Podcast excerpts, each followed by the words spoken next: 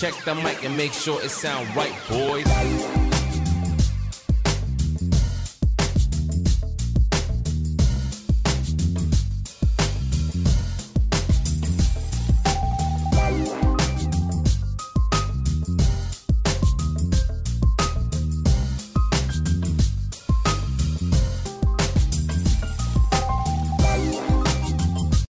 Certo, meus queridos, bem-vindos ao Pod Modificast. Aqui é o podcast da modificação. E hoje nossa querida convidada é a Tamires. Que demais, meu. Obrigado Obrigada. por aceitar, gratidão por vir compartilhar isso aqui.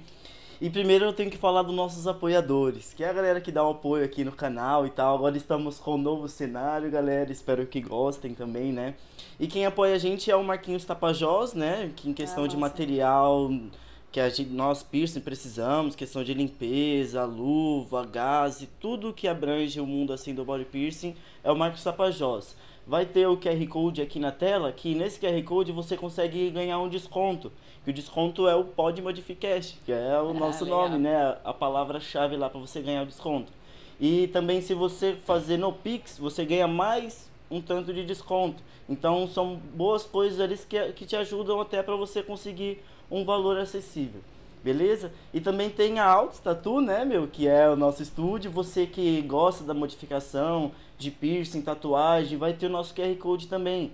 Se você quiser fazer uma tatuagem ou piercing, entre em contato lá que também vai ter um desconto e o Rafa vai te atender super bem, meu. E também a Tribo do Sol, que é questão do material, as agulhas que eu uso até, eu uso lá da Hornet, que é o Legal. Samurai. Você já Sim. chegou a usar? Não, não usei ainda, Ainda não? Meu, é muito boa. É, vai ter o QR Code também. O QR Code ainda não tá tendo a Tribo do Sol, né? Mas vai aparecer aqui na tela. O nosso QR Code é o Marquinhos Sapajós do estúdio e também dos acessórios La Plata. Que é as camisetas, boné, chinelo, corta-vento também tá saindo agora, né? Tudo que vocês precisarem também vai ter aí. Entre em contato lá que o Pet vai te dar um ótimo atendimento também. Firmeza? E vamos começar aqui o nosso bate-papo, né, meu? O bom até do, da questão do começo do apoio, que a gente já vai se soltando um pouco pra câmera, já vai ficando mais tranquila, né? E, meu, Tamires, não, conta aí sobre a sua história antes da, do piercing, antes de você entrar pra tudo isso. Tá, primeiro eu vou me apresentar, né? Aham. Meu nome é Tamiris Marques. Uhum. Eu tenho 28 anos. Esse ano eu faço 29. Olha aí, meu. É, comecei no piercing bem nova. Eu comecei faz perfu- na verdade comecei a furar com Aham. 14 anos. 14, 15 anos por volta de 2009, 2010. Aham. E aí, na real, eu não sabia o que eu tava fazendo, eu só furava. Graças a Deus nunca matei ninguém naquela época, eu Era acho. época de escola. Acho, eu acho, porque não voltou. Mas. Era na escola, em casa, Era casa em casa. amigo. Na época eu, eu tinha um namoradinho e na Aham. época ele tinha vários piercings, assim, e, eu, e, e minhas amigas eram tudo muito patricinha, assim, Aham. né? E eu sempre fui a mais diferente. E aí, quando eu comecei a namorar com ele, ele tinha uns piercings e eu achava muito louco. Ele foi assim. sua referência, assim, do Foi, desenho. foi. Até hoje, hoje somos muito amigos. Que legal, meu. E, e aí, tipo, ele foi minha referência nessa questão. Eu achava muito da hora e eu tinha 14, 15 anos e eu queria ter aquilo. Então, Aham. ele, ele começou a fazer uns piercings em mim, na orelha, né? Coisas básicas que minha mãe ainda enchia o saco. Enche até hoje, na real, ela vai assistir isso aqui. É mesmo? E, e aí ele fez alguns piercings em mim e eu falei, meu, eu quero aprender a fazer isso aí também. Ele falou, Uhum. ah, eu vou te ensinar o que eu sei. E ele também, muito autodidata, assim, nunca fez curso. Na época era muito difícil achar um curso. Sim. E aí ele me ensinou as coisas que ele sabia, que basicamente era passar um álcool e usar um catéter, né? E aí passar passar joia. joiona com rosca lá e seja o que Deus quiser. E aí, meu, fui pegando gosto pela coisa, assim, e fui furando os amigos, furando minhas primas em Uhum. casa, assim, minha mãe ficava bem doida comigo nessa, nessa época. E, e aí eu fui pegando gosto e foi passando um tempo, isso eu tinha 14 anos, eu fiz isso até uns 17 anos, assim. Sim. E aí, quando eu fiz 18 anos, que eu poderia, podia trabalhar em estúdio, Já tinha terminado os estudos, tudo eu isso? terminei a escola e, e- eu também fazia muito piercing nas pessoas da escola. É, né, legal, já começou a ser Mas nunca conhecida fiz ali na também, né? escola, eu fazia na minha Sim. casa porque eu tinha medo de ser pega. É, não dava. Aí, eu, antes de eu ir trabalhar em estúdio, eu conheci o Léo, Uhum. que é um, um amigo de Mauá. Eu nasci em Mauá, aliás, sou Ah, do ABC. legal. E isso foi tudo em Mauá. E aí eu conheci o Léo e nessa época ele fazia muita modificação, assim, ele era muito vida louca, que ele também fazia umas modificações muito hards e sem referência nenhuma. E ele bifurcava a língua, ele fazia umas coisas bem hard. E ele assim, te mostrava ele- em foto, assim? Porque na época eu, não eu tinha- Via, eu acompanhava. Ah, é? né? Sério? Que eu cheguei legal, aí meu. algumas vezes no estúdio, assim, e eram umas paradas bem hard, assim, que eu não Uhum. tinha noção do quão perigoso eram as paradas que ele tava fazendo naquele momento. É, E aí eu fui aprendendo a fazer piercing com ele, fui acompanhando, né? Fiquei meio que de aprendiz lá com ele. Era bem massa, porque era um estúdio bem pequenininho, então ele realmente me ensinava o que ele sabia. E aí, quando eu fiz 18 anos, eu fui trabalhar com uma amiga, que é a Tati. Uhum. Era uma amiga minha na época. E ela tinha um estúdio que chamava Diamond Tattoo. Acho que Legal. ainda tem esse estúdio em Mauá. E na época era uma referência, assim, era um, um estúdio bem reconhecido. E eu Ela fui era trabalhar. tatuadora? Ela era piercer e Também? depois ela começou a tatuar. Ela Sim. parou de fazer piercing porque eu entrei. E aí ela me passou o que ela sabia também. E aí eu comecei a perfurar em estúdio, né? E terminei a escola. E fiquei atendendo no Diamond um ano e meio, mais ou menos. E lá eu perfurava, eu furava muito, assim, um atrás do outro. Mas eu ainda não conseguia fazer um curso, não achava, assim. Era muito, é, muito pobre de informação antigamente. Mas na aqui, né? questão de, da técnica de... De- começar a fazer a perfuração mesmo, te deu uma boa experiência, né? Me deu, me deu bastante, mas eu ainda não tinha uma, uma Uhum. Não noção real, né? ainda, Do é. que, que era uma sepsia, É. do que, que era um campo estéreo, né? De como fazer uma. Como era fazer uma limpeza de pinça corretamente, Sim. né? Uma autoclavar corretamente. Então, assim, eu, eu fazia da, do- da forma que eu achava que era certa. Você tinha aprendido a É, passado. do, do, do que me passavam, É. algumas coisas eu achava internet, assim, raramente, mas ia aplicando. E nessa época, eu conheci... A única pessoa que eu sabia que dava curso nessa época era o Snoopy, que eu aí. achei, assim. E foi uma, uma indicação de um amigo, até cheguei a conversar com o Snoopy alguma época. Só que nessa época eu já queria fazer uma facu. Hum. E aí eu falei, meu, acho que eu vou dar um tempinho do piercing aqui e vou estudar alguma coisa. O que que trouxe essa vontade? Foi você mesmo ou foi questão da família, assim?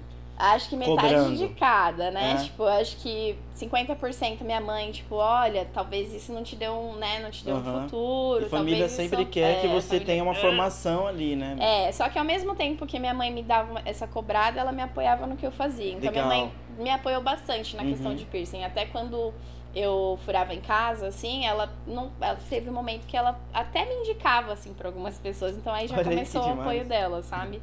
É, e aí tinha um pouquinho essa cobrança, né? De ah, você não vai fazer uma facul, você não vai estudar. E eu também me cobrava, porque eu também queria fazer alguma coisa, né? Tipo, eu também queria. Para? Tá tranquilo?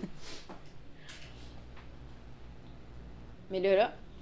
Volta. E aí eu também me Ah. cobrava nessa questão porque eu queria estudar alguma coisa, enfim. Sim. E aí eu fui fazer faculdade. Quando eu fui me inscrever na faculdade, eu ia fazer arquitetura. Falei, ah, quero fazer algo com criação. Sempre gostei de Legal. criação e tal. E aí fui me inscrever. Quando eu cheguei na faculdade, eu vi que tinha um curso de fotografia. Hum. E eu gostava muito de fotografar, mas assim, eu não tinha nenhum direcionamento também. Eu tinha uma, uma câmerazinha analógica que eu usava às vezes, assim.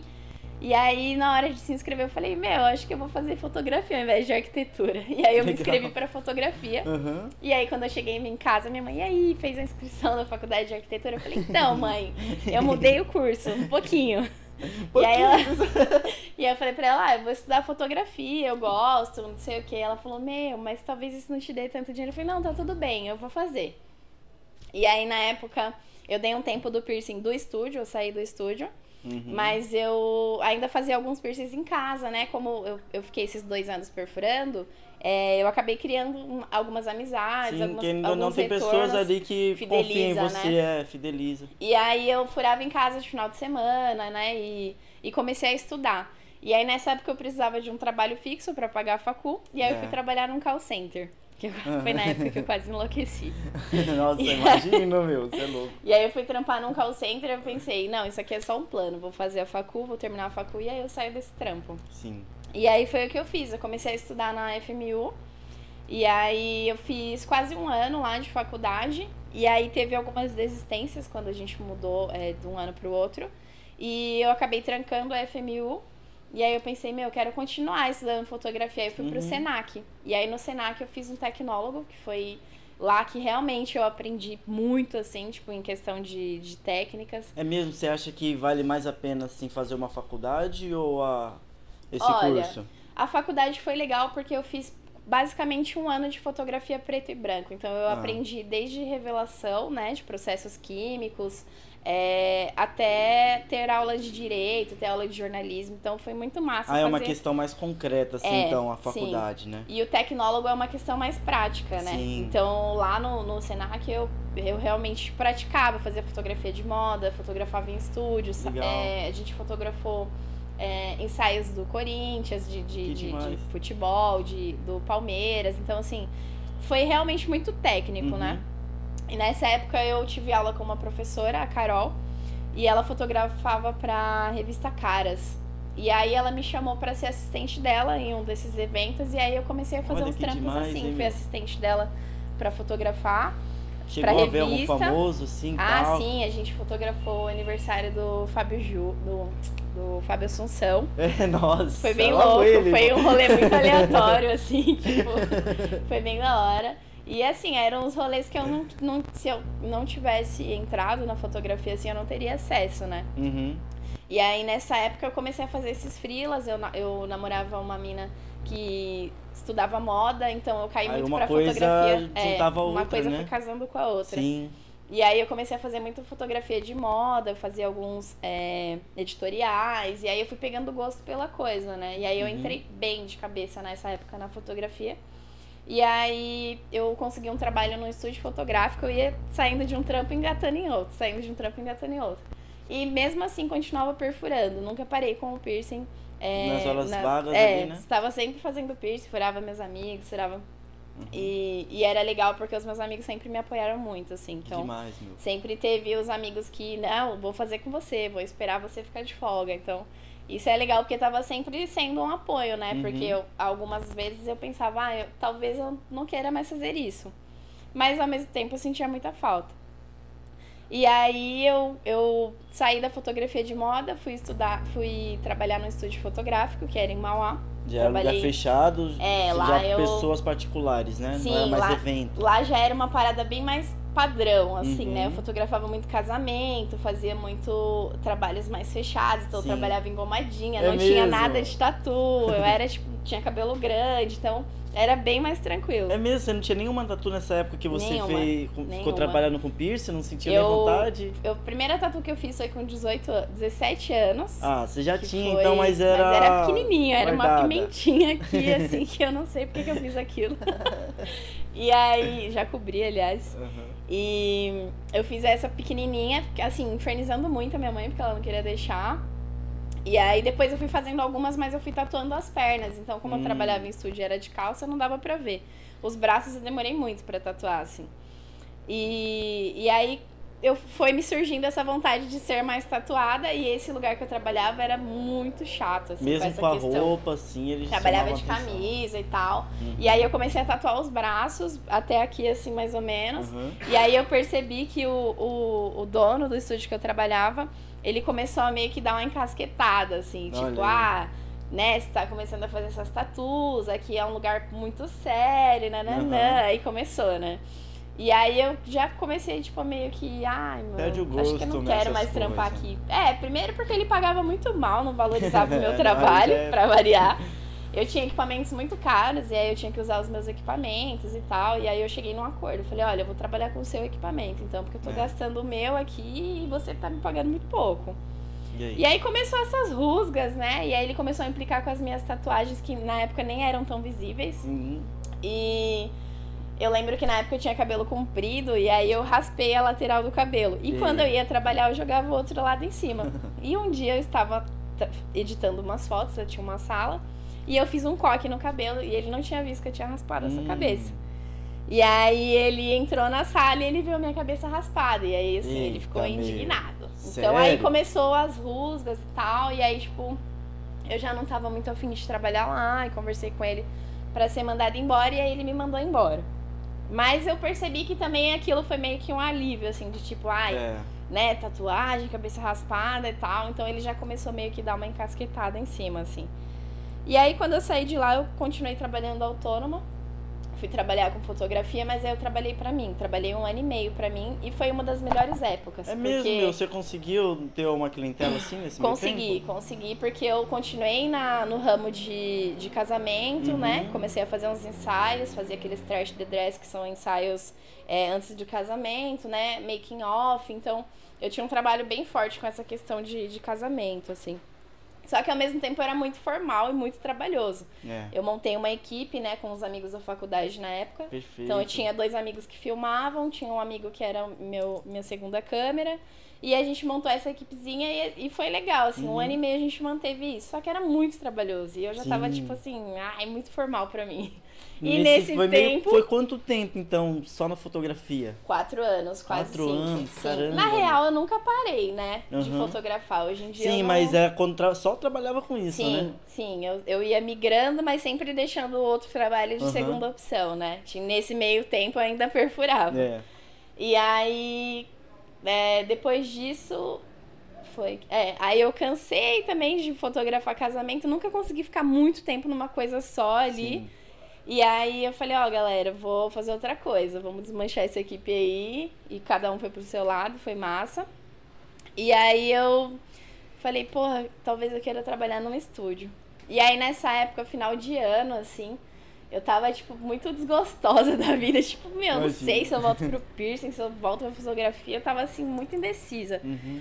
Aí eu pensei, vou dar um tempo, vou ficar um mês sem trabalhar, mas isso é impossível, porque eu não consigo.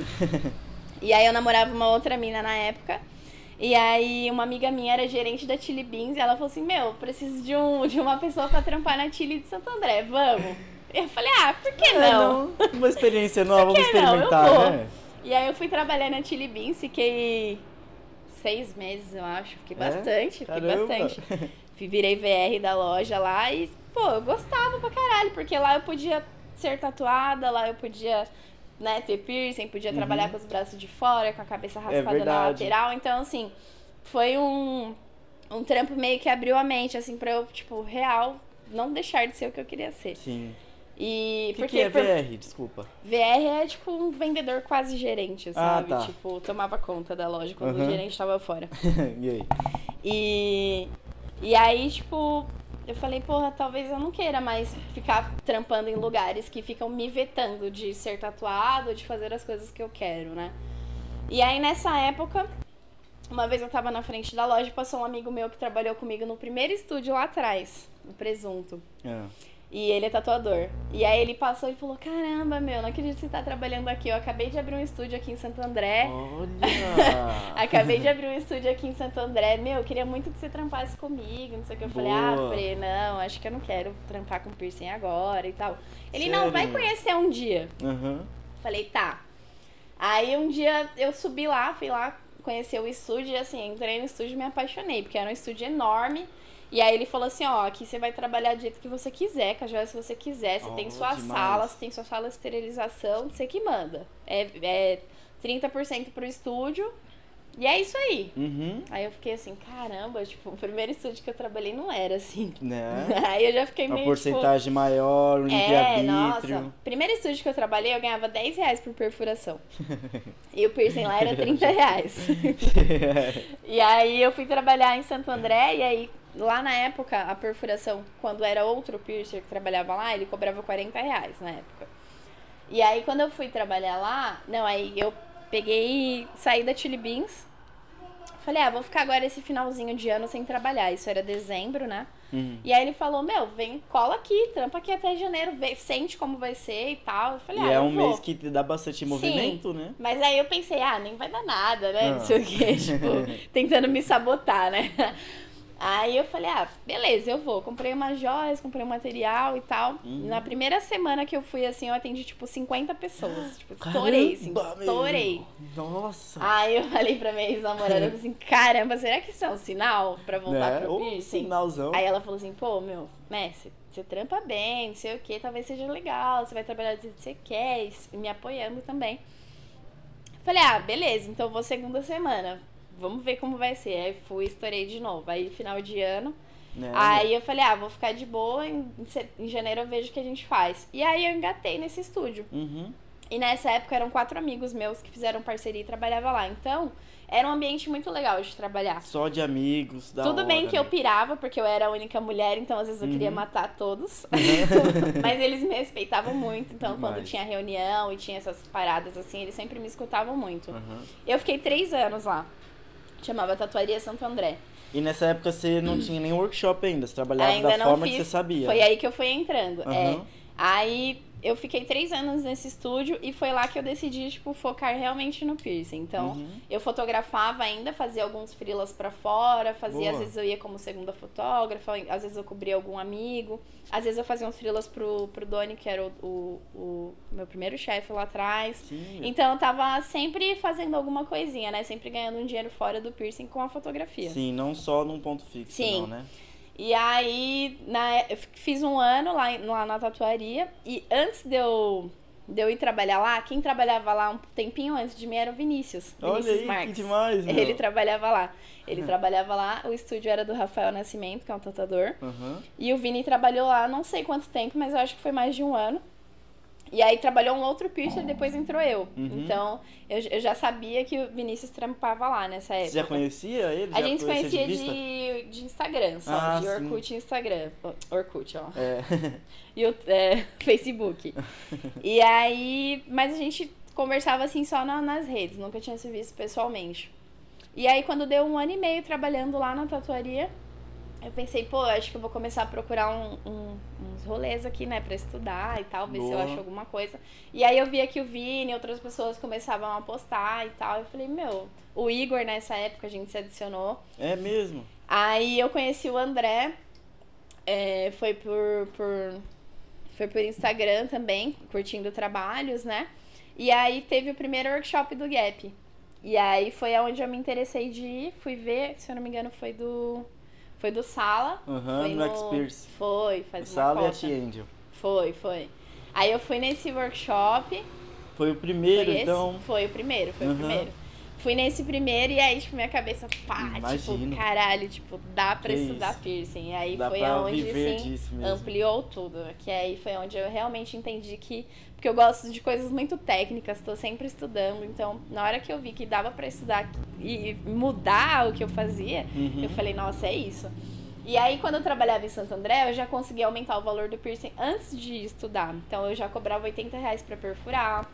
Aí eu conhecia todo mundo do Legal. body piercing, Já então. mudou a qualidade da É, joia. e aí às vezes o cliente, ah, tem muita alergia, não, não, não, então vamos pôr titânio. Aí eu já comecei a trazer outras coisas. Aí, quando eu fiz o workshop, eu descobri o que que era agulha americana. Então, eu fui aos pouquinhos, sabe? E aí nessa época, eu comecei a acompanhar todas as coisas do, do, do Gap, assim, Aham. questão que o André postava com a Tati e tal. E, e aí eu fui acompanhando. Então, todos os workshops que tinha, eu queria ir. Aham. E aí eu fui conhecendo o pessoal, né? Conheci o Matheus nessa época, que faleceu. É, a gente ficou muito amigos, conheci o Renato, então eu fui entrando nesse meio aí. E aí eu comecei a acompanhar todos os, os workshops do Gap. E aí a gente tinha um grupo no, no, no WhatsApp. E, e aí foi aí que a gente começou a compartilhar trabalhos. E aí eu comecei a fazer Legal. amizade com o André Fernandes. Então foi bem massa, porque aí eu fui realmente entendendo que dava pra viver de piercing. Sim. E nisso já tava fazendo dois anos, dois anos e meio trabalhando lá no estúdio e aumentando o valor e fidelizando o cliente. E aí depois disso eu engatei e foi que foi, assim. Aí quando você juntou a fotografia e o piercing junto, foi depois desse workshop ou antes você já meio que brincava ali? Não, já foi bem antes. Na verdade, eu quando eu comecei a fazer fotos de piercing, eu já, já, já comecei a trabalhar a fotografia em si. Porque como eu já fotografava muito lá atrás, quando eu comecei a fazer fotos de joia, já trouxe essa carga, né? Ah, então, legal. pensava, pô, quero fazer uma foto de piercing, mas eu queria uma foto de perto, não de longe, pra pessoa ver o detalhe. Verdade. E aí eu já comecei a pesquisar, comprei uma lente macro. Na época eu fotografava muito com câmera, né? Uhum. Então eu comprei uma lente macro pra câmera, só que eu ainda não gostava muito do resultado. Aí comprei uma lente, foi quando estourou aquelas lentezinhas de celular, É. e aí eu comprei uma, e aí eu comecei a estudar fotografia macro. Sim. E aí foi o que foi chamando a atenção no meu trabalho, porque eu consegui, é, eu conseguia mostrar muito a, a delicadeza da joia, né?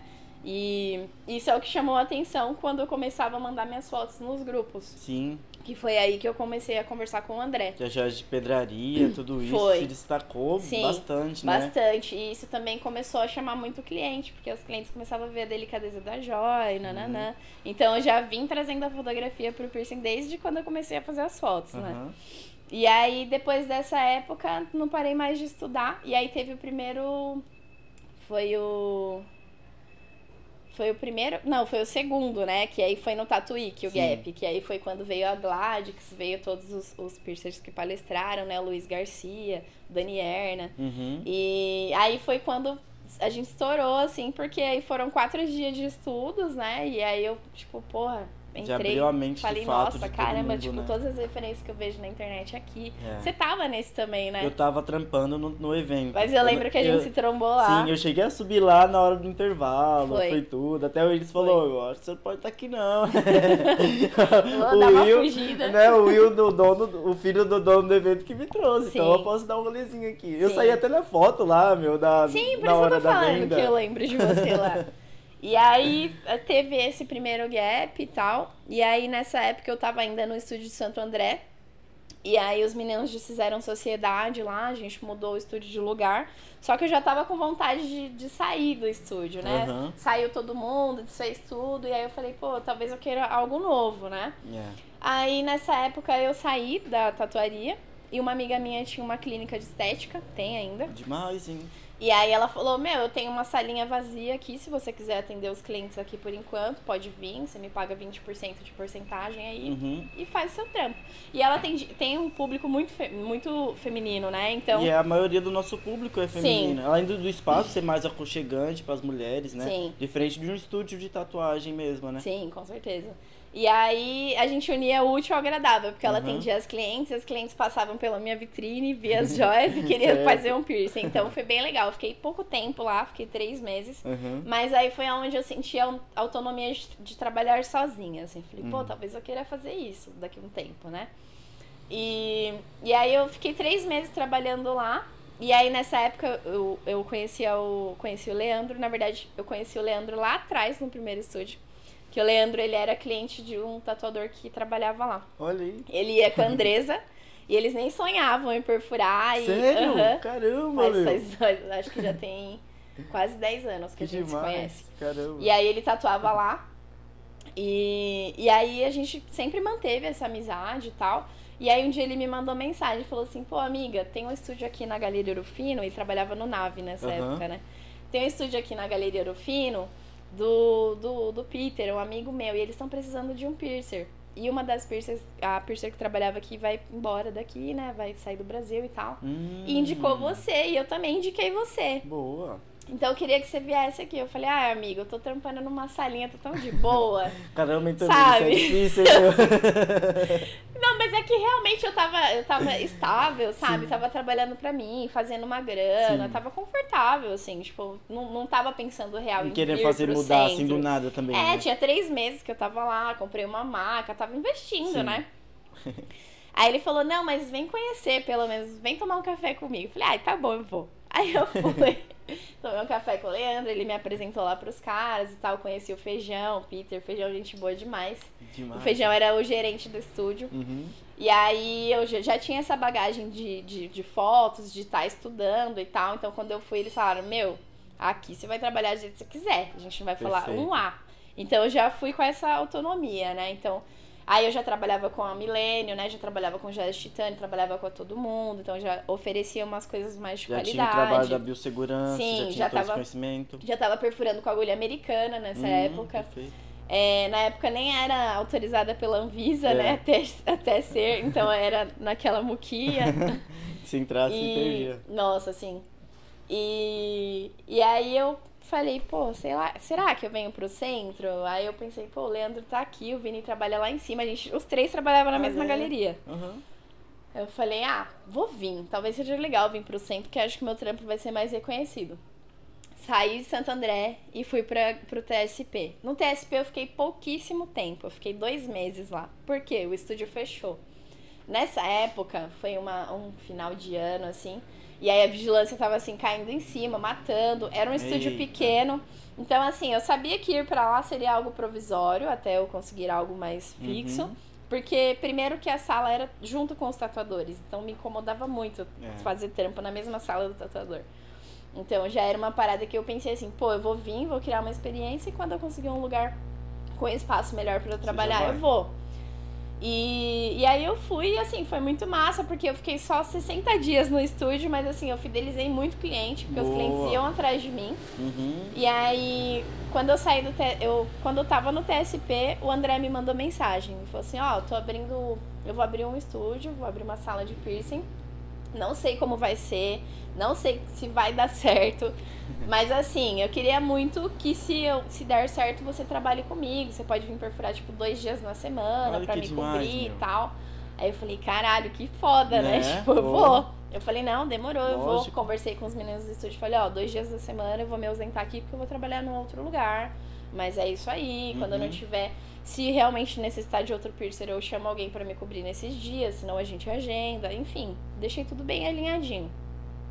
Só que aí eu saí do TSP antes de ir pra Milênio, porque a Milênio ainda tava em construção. Tipo, quando eu Sim. fui conversar com o André, é, nossa, tava rolando obra ainda, assim, tipo, a sala nem tava pronta.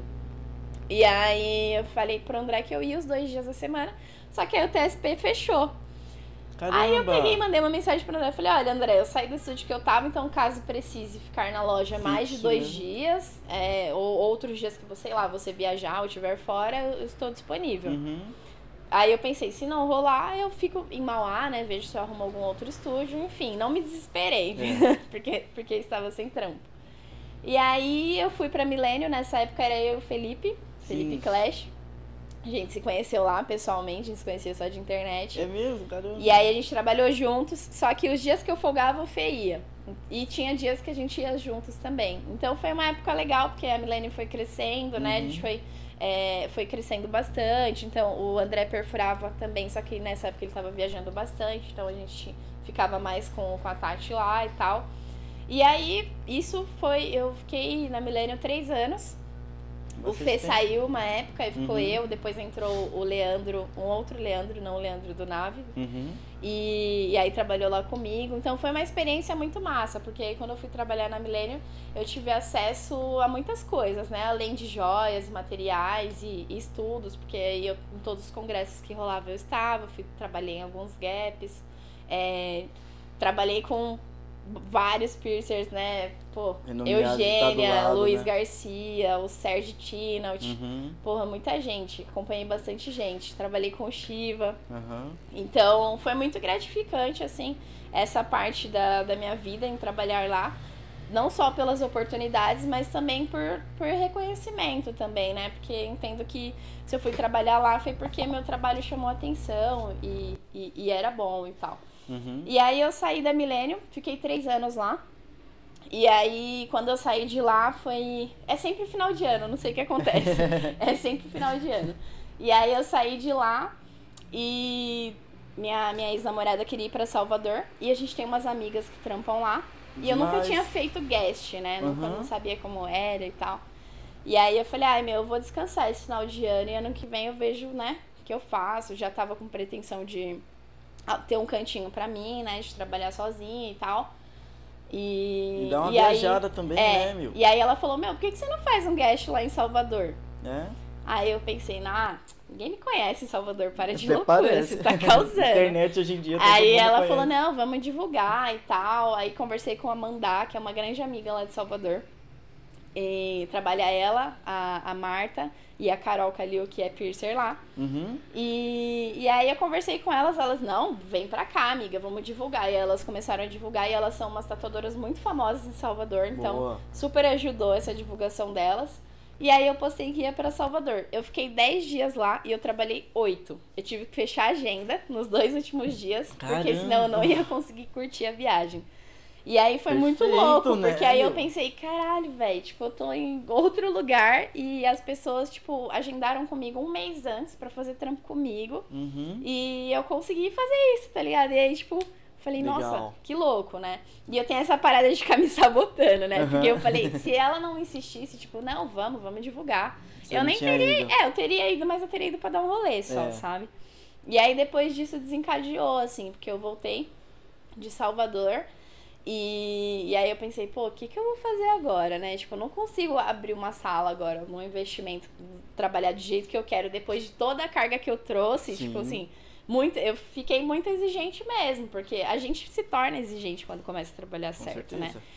E aí, nessa época, eu e o Kami, Kami Sama, morávamos muito um do lado do outro, parede com parede, tipo, se batesse, É escutava. Nós éramos vizinhos.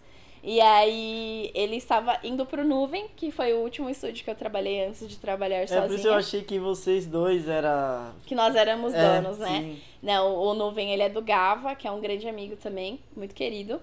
E, e a gente, e o Cami estava arrumando a sala dele lá. Uhum. E aí ele falou, meu, você não vai ficar sem perfurar esse tempo, você vai, pode, ó, se vira, você vai trabalhar comigo, fica lá no Nuvem, a gente vê o que, que vai dar. Boa.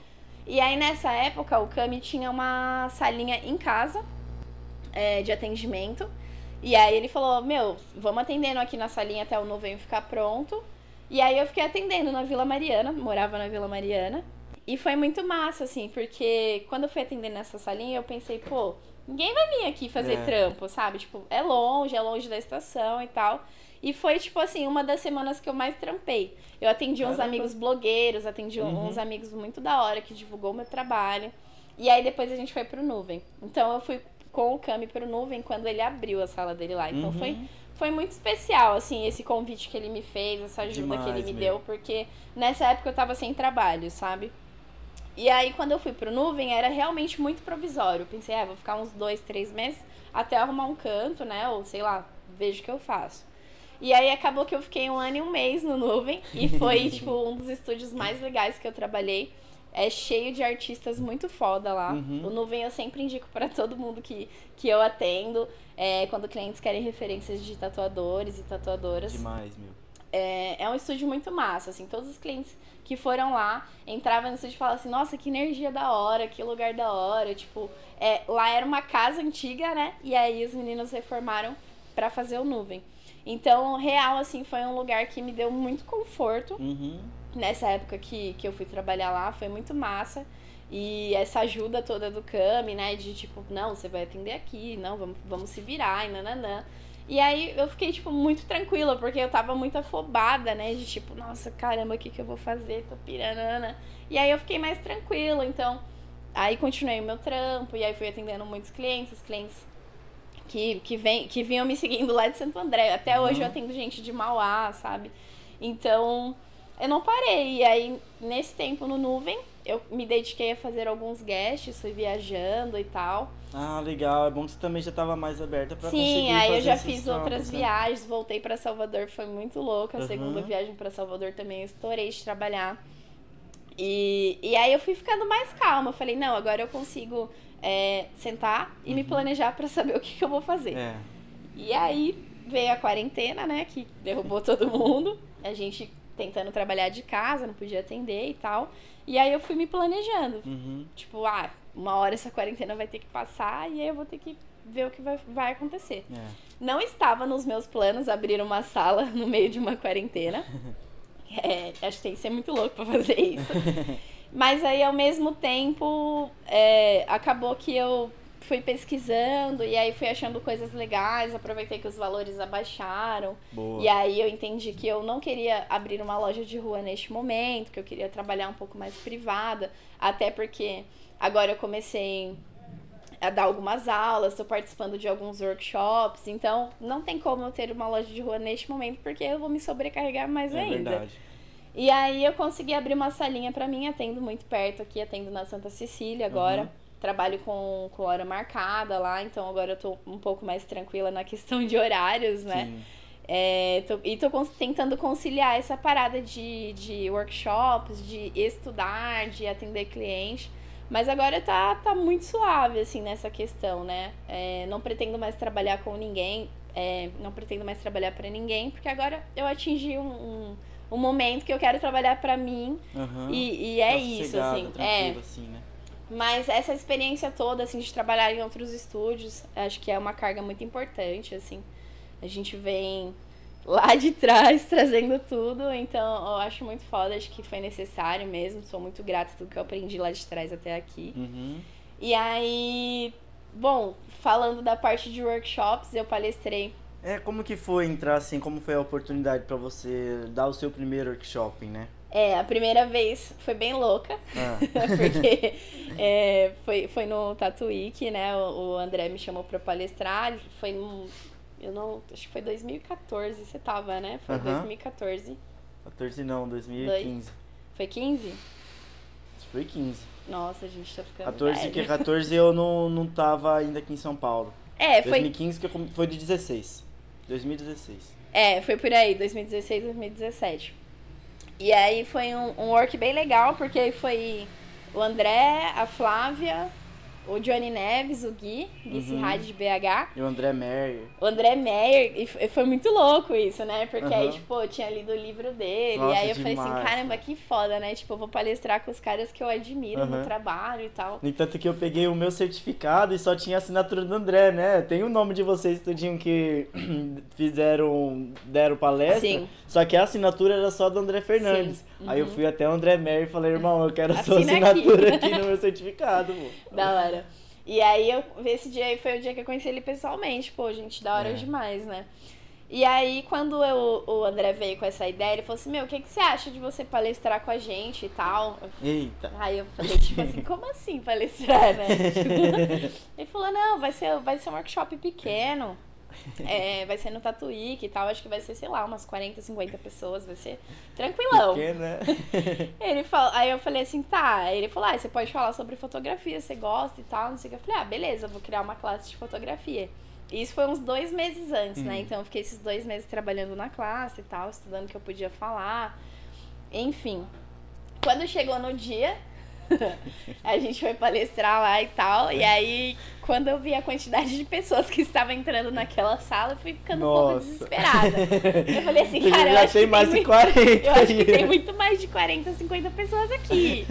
Aí o total acho que foi assim, tipo, de 100 a 110 pessoas, né? Eita, meu Deus céu. E aí aquele negócio, aquela dor de barriga, aquela ansiedade, aí eu já comecei, meu Deus, eu vou passar mal, não vou conseguir palestrar, não. E aí quando eu subi no palco, eu até tremia, assim, Nossa. tipo, o que, que eu vou falar aqui? E aí, meu, comecei a falar, minha voz tremia, assim. Aí, só que ao mesmo tempo, eu olhei pra primeira fileira, assim, Hum. e, tipo, vários amigos, sabe? Então, tipo, pô, Leandro foi, a Andresa foi, a Silvia, minha amiga lá de Londrina, ela basicamente veio pra me ver palestrando, foi muito Legal, importante pra mim. É, pô, a Mayumi, a Bia Piercer, tipo, muita gente, assim, a Vanesca, a Dré, sabe? Então, assim, eu olhei na primeira fileira e falei, caralho, não acredito que esses loucos estão pagando pra eu falar aqui. E aí, pô, ao mesmo tempo que eu fiquei, tava muito nervosa de falar, eu tava assim, caralho, que legal, né? Tipo, ver Aham. outros profissionais que eu admiro é, me assistindo. Sim. E aí eu dei essa classe de fotografia. E aí, depois, assim, um dia depois, tipo, depois o pessoal veio falar comigo e eu comecei a receber mensagem de tipo, caramba, sua classe me ajudou muito. Feedbacks, né? E aí as meninas me mandando fotos, a Cris tava Sim. também e, e me mandando foto, olha, a foto que eu fiz lá com a dica Que que, demais, você deu. hein? E aí eu falei assim, nossa, que louco, né? Que da hora. Tipo, foi muito gratificante Uhum. isso. E aí foi a primeira vez que eu palestrei. Depois eu dei algumas classes com o André é, mais fechadas, que foram tipo para cinco, seis pessoas. E aí eu fui meio que dando, soltando um pouco, Ficando né? mais à vontade Sim, falar, né? fui mais soltando um pouco. Aí, a- no começo, do, no meio do ano agora, eu dei mais uma classe com, com o Snoopy, que também foi um convite mesmo? muito importante. demais. Foi bem legal. Foi presencial ou foi online? Não foi presencial por causa da quarentena, Ah, né? online, foi então. online, Legal. mas foi pra também 100 pessoas, mais ou Uhum. menos. E, e foi bem legal, porque aí eu dei a classe de fotografia de novo, depois eu dei uma classe de joalheria básica, Uhum. e agora, a última vez que eu palestrei, eu dei uma classe sobre diversidade, que aí me tirou da minha zona de conforto. É verdade, né? Foi bem, foi bem louco. Aí eu fiquei nervosa de novo, porque eu falei assim, pô, eu tô tão acostumada a ensinar coisas técnicas. E aí o Snoopy sempre também foi muito aberto. Então ele falou assim pra mim, ó, vamos, vamos dar outra classe? Eu falei, vamos. Ele falou, ó, escolhe o tema. Ele sempre me deixa aberto pra escolher o tema. Perfeito. E aí eu, do nada, assim, eu falei, ah, vou falar sobre diversidade. Não sei por que, que eu falei isso. aí ele falou, pô, que massa, nunca vi uma classe assim e tal. E aí foi chegando assim, faltando um mês, faltando 20 dias, eu falei assim, cara, o que, que eu tô fazendo? Por que, Olha, que eu inventei de dar uma ali, né? classe de diversidade? Tava, mas assim, com muito Pra medo de falar alguma coisa, Aham. né? Sei lá, gente fica inseguro, né? É verdade. Só que ao mesmo tempo eu tava estudando, eu tenho, eu tenho um, um público é, muito grande, assim, na questão LGBTQIA, né? Uhum. Então eu tenho essa oportunidade, eu acho uma oportunidade muito importante e muito, sou muito grata a isso. É, porque eu convivo e eu atendo muitas pessoas. E, e eu sinto que eu posso representar por ser uma, uma mulher lésbica nessa questão. Uhum.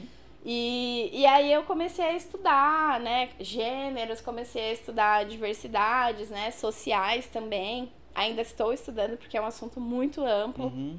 A gente nunca vai saber tudo. E aí eu fui ficando um pouco mais calma. E aí quando eu dei essa classe, foi mês passado agora, foi muito louco. Foi muito louco porque foi uma conexão assim muito doida, sabe? Tipo assim, foi um workshop grande e tinha ah, quase 50 mulheres ou mais. Boa. O maior público era, era de mulher. Demais, né? E foi muito louco, porque Uhum. assim, antigamente eu ia pros workshops e era tipo assim, cinco mulheres e 10 caras, 15 É. caras. E hoje em dia o público tá muito grande, né? E, e eu achei muito louco. Então foi muito orgânico essa palestra que eu dei agora por último, porque eu, eu senti que eu podia falar desse assunto, sabe? Uhum. E aí eu comecei já a palestra falando, olha, gente, se eu falar alguma coisa que ofenda alguém ou que, que esteja errado, por favor, alguém me, me pontue, né? Ou então depois me chame pra trocar uma ideia e tal.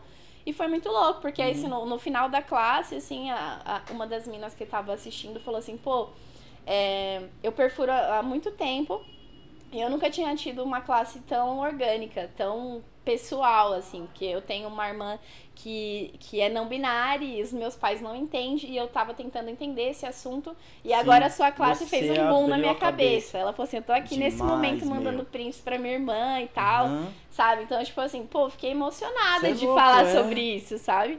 E Ah, aí, até arrepia mesmo. foi louco, foi louco, foi muito da hora. Tipo, eu terminei a classe, assim, eu desliguei o Zoom, fiquei assim, tipo, caralho, que louco. Que incrível. Fiquei extasiada com essa classe. E aí eu entendi que, real, tem que ficar me tirando da zona de conforto, É. sabe? E aí eu dei uma classe sobre vitrine. Eu sempre gosto, gostei muito de simetria, né? Então, quando eu trabalhava na Millennium, eu que fazia, ah, montava as vitrines e tal. É, tanto que eu tô até pesquisando uns cursos de vitrinismo e tal, que eu acho muito louco, essa- essas organizações, né, de ornar as coisas. Então, eu, o que eu sei, eu ensinei também nessa classe. Então, foi muito legal também dar, dar dicas, né, de, de como montar, do que usar, do que... eh, Pra mim, muitas das vezes menos é mais. Então, assim, não precisa você ter uma vitrine monstra. Você Não. pode ter uma vitrine simples que vai chamar atenção Simples também. linda. É só saber organizar, É. sabe? Então foi, foi muito louco, assim. E agora, em julho, a gente vai dar essa classe de novo e eu já tô preparando outras coisas pra. Já dá uma pra- atualizada, né, meu? Sim. Você acha que o workshop, você palestrar no workshop ou começar a se aprofundar para lançar isso, é, te fortalece mais também conhecimento? Com certeza. Porque nunca, Né? me de- nunca me deixa na zona de conforto, né? É, que tem coisas que de fato você não parava para estar estudando ali, que você parou para estudar para conseguir passar Pra para outras conseguir pessoas. né? passar, com certeza. Nossa, super me tira da zona de conforto, assim. Aham. E tanto que eu tô até assim tentando organizar outros assuntos, sabe? Porque é muito importante também a gente saber as técnicas em si, mas também é importante saber os lados mais orgânicos, mais pessoais, né? Sim. Porque a gente lida com pessoas, com seres humanos. financeiro Sim, também é sim. algo que é muito importante Com falar, né? certeza, com certeza. E, nossa, amplia demais os conhecimentos isso, né? Uhum. E é muito louco, porque quando você dá uma classe, é, você também aprende, né? Porque você, muitas das vezes, é questionado. É. O meu maior medo quando eu fui fazer o primeiro workshop é, tipo, meu, e se alguém me perguntar uma coisa que eu não saiba responder? Ai, é verdade. tipo, e agora? O que, que eu vou Falar falar? qualquer coisa. Só que dá. é muito louco, porque todas as perguntas que me geram, assim, tipo, é, coisas que às vezes eu não tinha parado pra pensar. E sabe? você sabia ali. É, e aí, tipo, acaba se tornando uma troca, né? Pra mim é Uhum. muito de troca, assim, é, é muito legal saber a experiência da outra pessoa, como ela faz aquilo, como que ela perfura, como que ela limpa, porque acaba abrindo a mente. Eu adoro ver outras pessoas perfurando. Tipo, Aham. ir no estúdio de algum amigo que tá trabalhando e ver ele fazendo piercing, porque às vezes alguma coisinha que, sei lá, que eu esteja fazendo que não tá tão legal, eu vejo Vai outra ajudar. pessoa fazendo e aquilo me amplia pra, pô, Uhum. nossa, eu posso tentar isso, nunca tentei isso Uhum. sabe? E isso acontecia muito quando eu trampava na Milênio, quando vinham os Você via profissionais os de outros profissionais fora. fazendo. né? Sim, até, até sempre conto essa história de tipo, eu tinha muito medo de furar septo. Ah, E é aquilo, né? A gente tem medo, vem. Então, assim, eu tinha muito medo de furar septo. Toda vez que chegava um cliente de septo, eu pensava, ai meu Deus, sério? dois Pai Nosso, três Ave Maria agora pra esse septo ficar reto. e aí, tipo, quando eu vi o Sérgio fazendo septo, na Dré até, foi Ah. até na Dré, é, ele fez sentado. E eu nunca tinha furado ninguém sentado. E aquilo fez assim, tipo, meu, por que que você não fura sentado? E aí o primeiro septo que eu fiz com o cliente sentado ficou perfeito. Olha aí, meu. E aí, isso assim, super. Eu fiquei tipo, nossa, caramba, meu, não acredito que era nisso que eu tava Uhum. errando. Porque quando eu vou fazer com uma pessoa deitada, hoje em dia eu consigo fazer. Só que é muito mais é, difícil pra mim do que fazer com uma pessoa sentada. É mesmo. Com a pessoa sentada, eu Comigo faço. já foi o contrário, eu fazia sentado e não tinha nenhum resultado bom. Não, nenhum não. Às vezes saía um aqui, mas sempre ficava aquela, aquela coisa. coisinha, é, né? nunca ficava muito satisfeito. melhorar.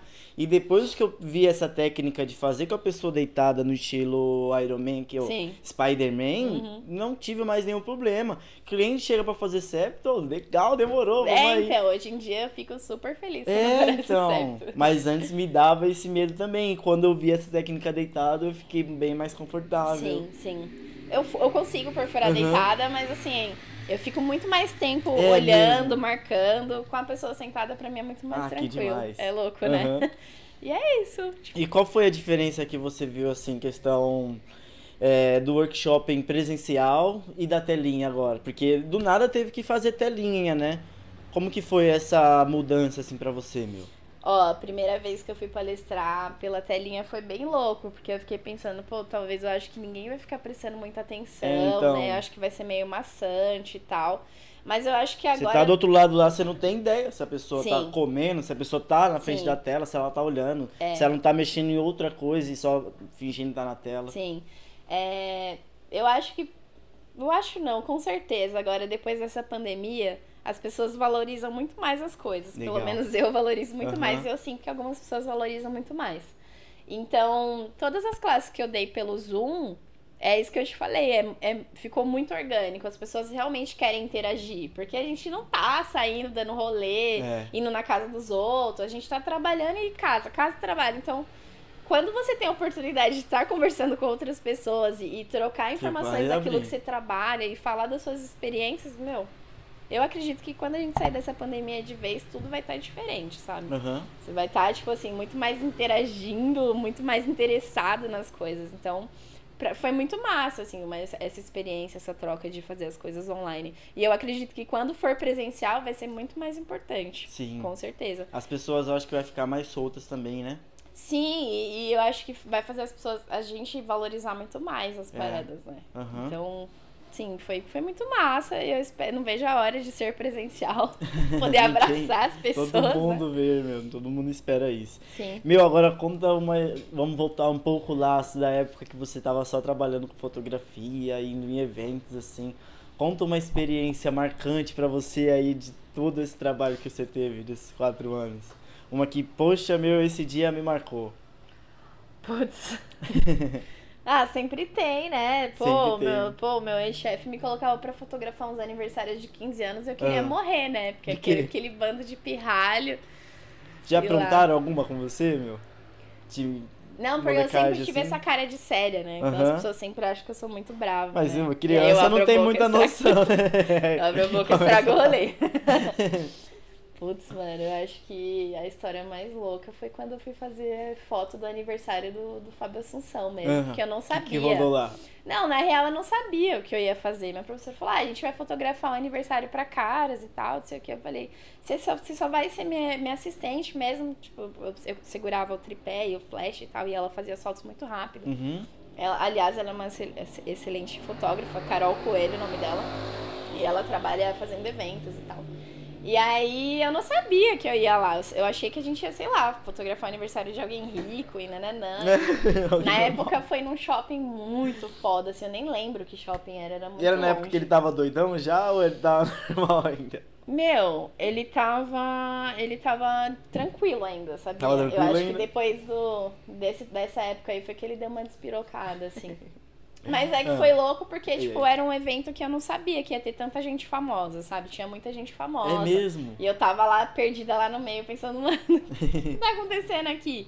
Mas assim, não aconteceu nada de, de, tipo, só, só foi muito surpresa porque a, a Carol não falou pra mim que era o aniversário de uma pessoa Uhum. famosa. Então chegou lá, eu tava no meio de um rolê muito louco, assim, tipo, o pessoal comendo caviar, tomando champanhe, no aniversário do Fábio Assunção, e eu lá segurando o flashzinho, assim, tipo, meu Deus, o que eu estou fazendo aqui, sabe? Foi isso, assim, acho que foi o rolê mais aleatório, na real, Aham. né? E. É, acho que foi esse, assim, nunca, tipo, aprontaram comigo. Graças a Deus. Que bom, né? Que bom. Na escola você era uma pessoa tranquila? Tinha É, nota na- ruim? na- Tinha nota boa? Não, na verdade eu sempre fui, por incrível que pareça, nerd, né? É Então, mesmo? Fazia as paradas tudo certinho, assim. Então, Era aquela menina que tinha a letra bonitinha, o caderno cheiroso. caderno cheiroso não sei, mas a letra bonita, assim. É, é, então, eu sempre fui na escola, nunca tive problema, assim, minha mãe nunca te- teve problema comigo, né? Por mais que eu seja a filha mais tatuada e mais nananã, quem olha por fora acho que é a mais maloqueira. Mas eu sempre fui a mais tranquila, na real, sabe? Então, na escola eu fui bem tranquila, na facul também. É isso que eu falei, né? Tipo, eu, sou, eu gosto muito de coisas técnicas, então quando é estudo, assim, eu fico um pouco Sempre mais se focou focada. mesmo, né? Que Sim. legal, meu. Sim. É... E quando você começou a fazer tatuagem mesmo, né? Porque até aí você já estava já tava formada na fotografia, já tinha seu trabalho fixo. Você morava com seus pais ainda nessa época ou você já estava morando Sim. sozinha?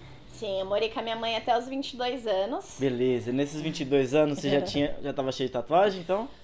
Bom, no- até com meus 22 anos eu já tinha fechado as duas pernas. Ah, então E não tinha nada era vista. daqui Tava se cima, assim. acostumando É. ela ainda, né? Não tinha tatuado a cara ainda, não tinha tatuado as mãos. Como foi bem... esse choque familiar, assim, né, meu? Bom, Quando você eu começou nunca- a pensar, ó, agora eu vou fazer uma tatuagem bem à vista mesmo, por exemplo, pescoço, mão. Sim. Quando eu comecei a fazer tatu nesses locais mais visíveis, eu já não morava mais com a minha mãe. A minha Ah, mãe nunca foi, na real, de ficar pesando muito, assim, sabe? De tipo, ai, você vai. Não vou falar mais com você se você fizer isso, né? Uhum. Não. Ela, na real, tipo, ah, beleza, é o que você quer? Massa. Então, se der ruim, a consequência é sua. Então, Certo. sempre foi essa pessoa. Isso é bom, né? É, porque assim, se eu quebrar a cara, ela me avisou, entendeu? É. Mas ela não vai me impedir. Então, eu casei muito nova, casei no papel. É mesmo. Casei Que bem legal. novinha. Eu saí de casa, eu ia fazer 22 anos, eu tinha 21 anos. E, e aí eu me cas... fui morar com a, com a minha ex, e aí a gente decidiu se casar.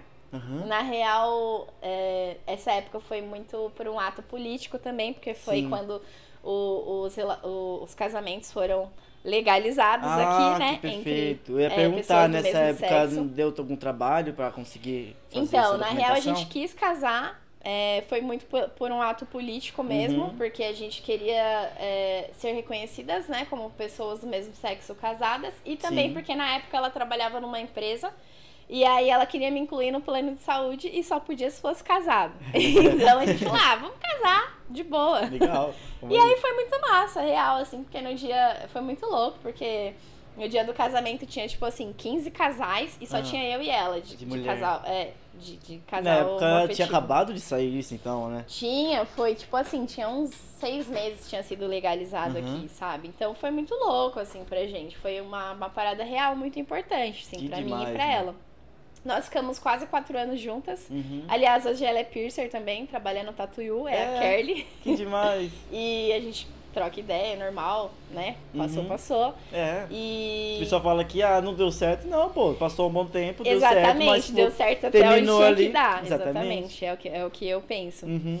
E aí a gente acabou se separando, né? Eu, eu vim morar aqui pro centro, porque eu já tava trabalhando aqui, então já não tava fazendo mais tanto sentido pra mim morar no ABC e todos os dias voltar, já tava cansativo. Sim. Na época que eu trabalhava na Millennium, eu fazia isso todos os dias, então era muito cansativo. Era Era, uma hora longe, e meia né? pra ir, uma hora e meia pra voltar. É. E aí eu pensei, pô, eu perco três horas da minha vida fazendo só transporte, sendo que eu podia estar morando perto e aproveitando esse tempo, né? Já que eu trabalhava o dia inteiro. O dinheiro que você gasta de passagem vai pro aluguel. Pagava pra um aluguel um pouco mais caro, né? É.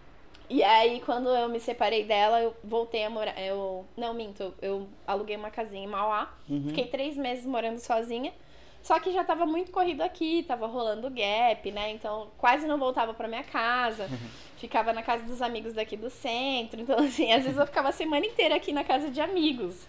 E aí eu falei, pô, meu, acho que tá na hora de eu vir morar aqui.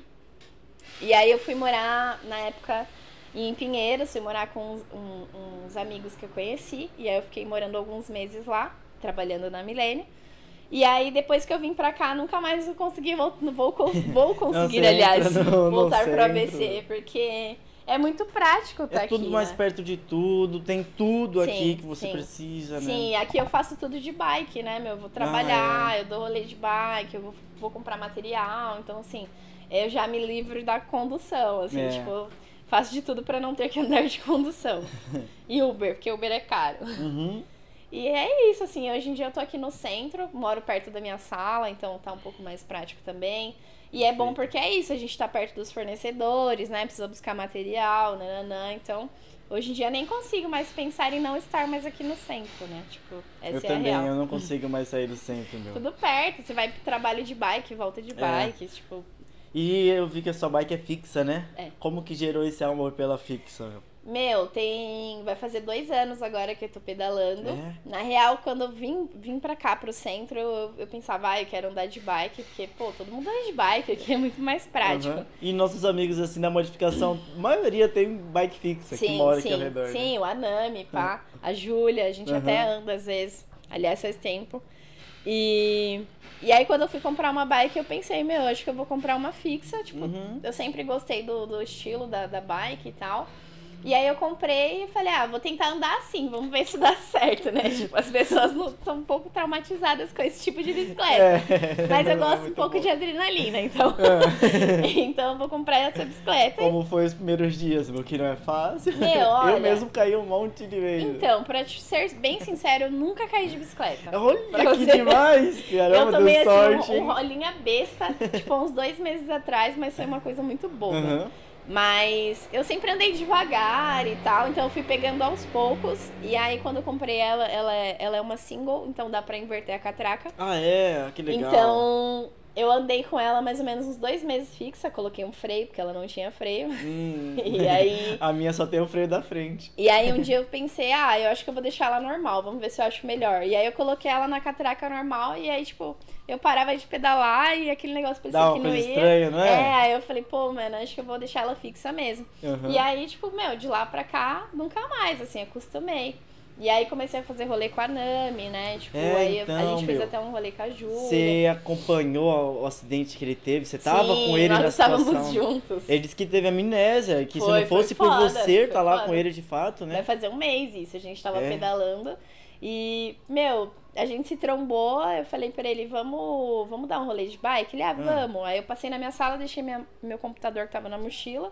Que eu já pensei, né, se eu cair com esse computador, fudeu. Não vale. é. E aí a gente subiu a Augusta e é, pensamos, ah, vamos comer um lanche ali no Prime e tal, que é um lugar vegano bem massa que tem ali, na Vila Mariana. Aham.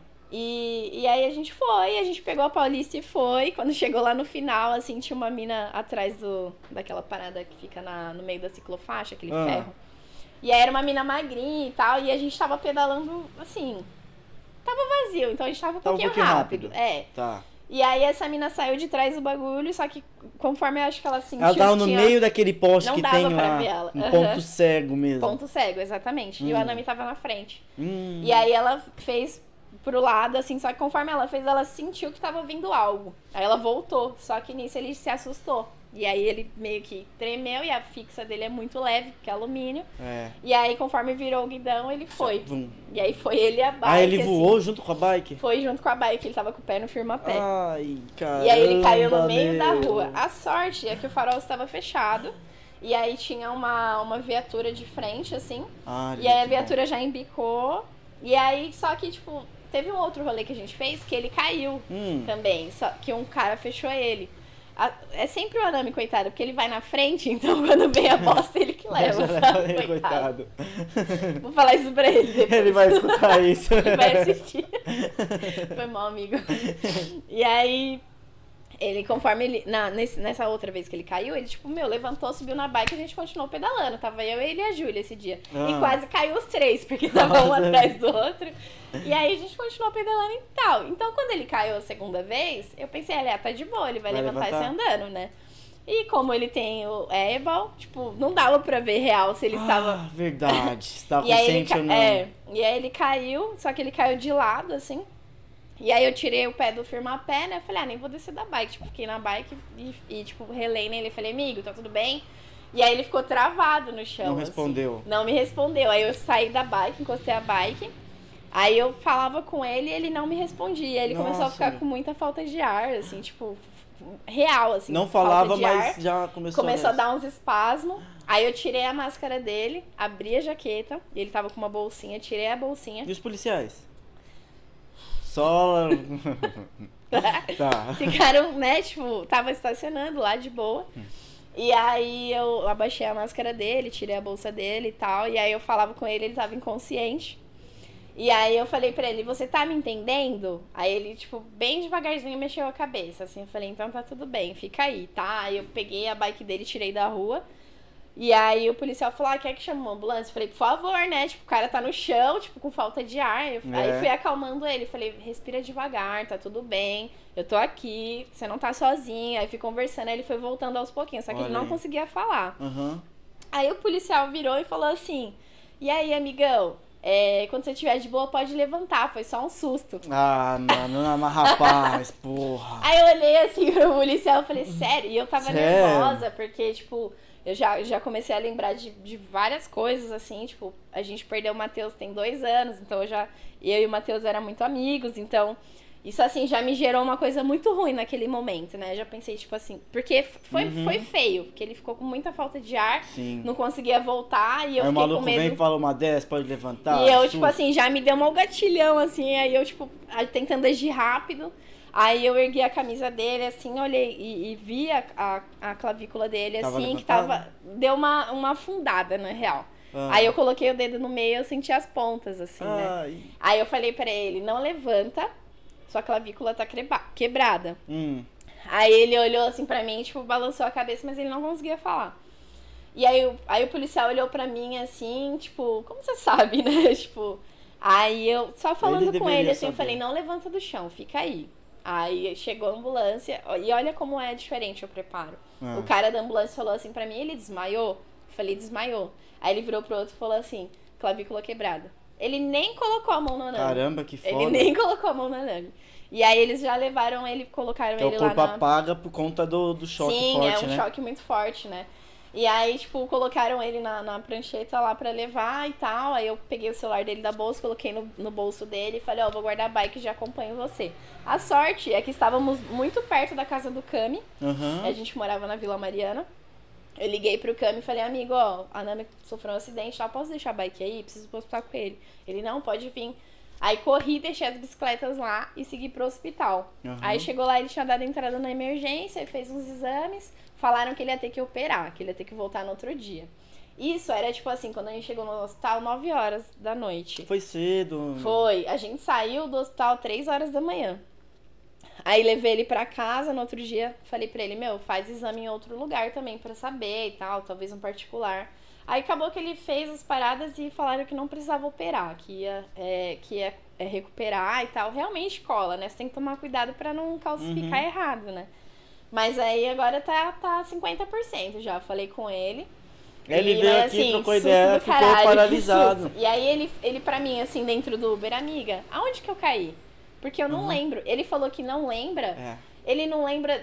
Ele falou que só lembra de ter passado na minha sala comigo. Sério, ele falou que só lembrava da Paulista. Subi no Sim, Augusta sim. e aí daí apagou. Aham. Tipo, ele falou que só lembra disso, que não lembra como ele caiu, não lembra da gente subindo a Roosevelt. Foi um Que puta de coisa. um apagão. Ele me perguntou assim umas quatro vezes. Eu até mandei um áudio, falei, tipo, amigo, real, você teve um apagão, velho.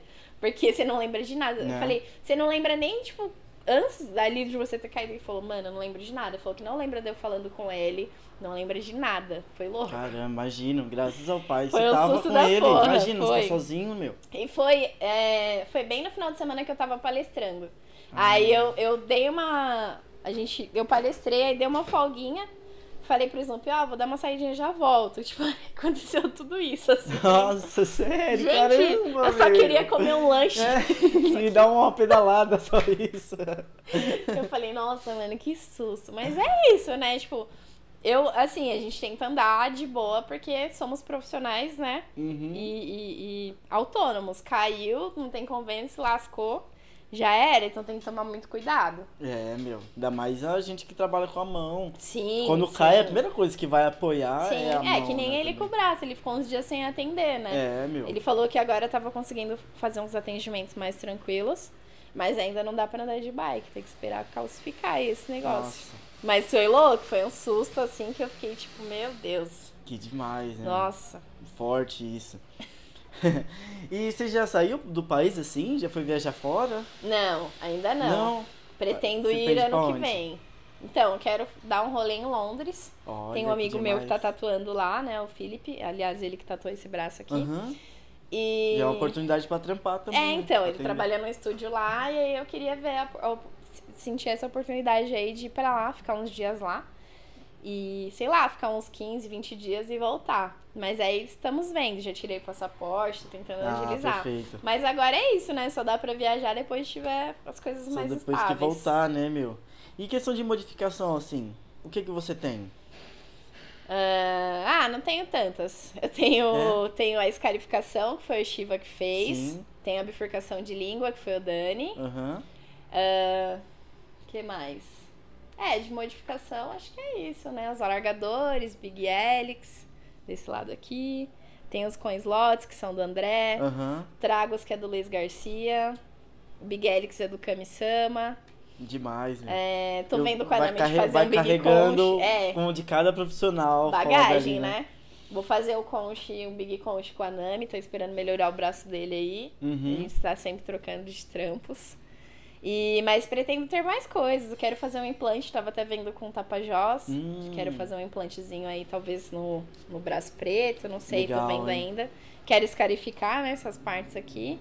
E quero me suspender, né? Tô vendo. já aí se eu me- suspendeu? Ainda não. Caramba, meu. Você não sabe o que, que é Eu sei isso. que eu vou gostar, por isso que eu falei, eu falei com o Vini Depois até que esses sobe, tempos. meu irmão, você vicia. É louco, né? Então, até falei com o Vini esses tempos, acho que tem uns dois meses mais ou menos, pra, pra ver como que é, como Uhum. funciona, o lugar e tal. Mas eu tô bem afim de fazer esse ano ainda. Sim. Tudo dando certo, eu quero, quero fazer real. E a, a modificação, assim, você começar a modificar, né? Você acabou que pegando, ficando famosa na questão do com slot, né? Uhum. Você faz uns com slot lindos. Como que foi entrar nessa questão, assim? Porque o com slot é algo novo, assim, dizendo aqui no Brasil. É, fez três anos já que eu faço com slot, né? Acho que foi É, 40 que você fez, foi? Então, segunda-feira eu bati 40, É, eu tô bem lá. feliz. Tô bem feliz. Não sei se tem alguém aqui em São Paulo que já fez mais do que 40 com slots. Uhum. Se tiver, aliás, que me, que me chame depois que eu não sei. Mas por curi- curiosidade mesmo. Uhum. É, bom, eu venho estudando modificação há um bom tempo também, né? Tipo, já, já de quatro anos pra cá. Isso foi quando você já entrou na Milênio ou foi antes disso?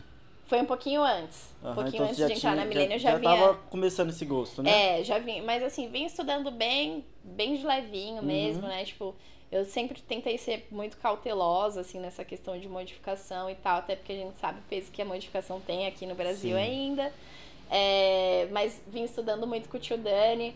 É, depois que ele bifurcou minha língua, assim, é, eu fiz alguns works com ele de sutura. Aliás, ele que me jogou na sutura e falou: pô, Boa. você leva jeito, você tem que suturar. O Uhum. Dani sempre foi um apoio muito massa nessa questão de modificação. Aliás, tô morrendo de saudade dele, faz Uhum. tempo que a gente não se vê. E então ele me empurrou muito pra isso. Quando eu falei pra ele que eu queria fazer, ele falou: "Não, você vai fazer, nananã".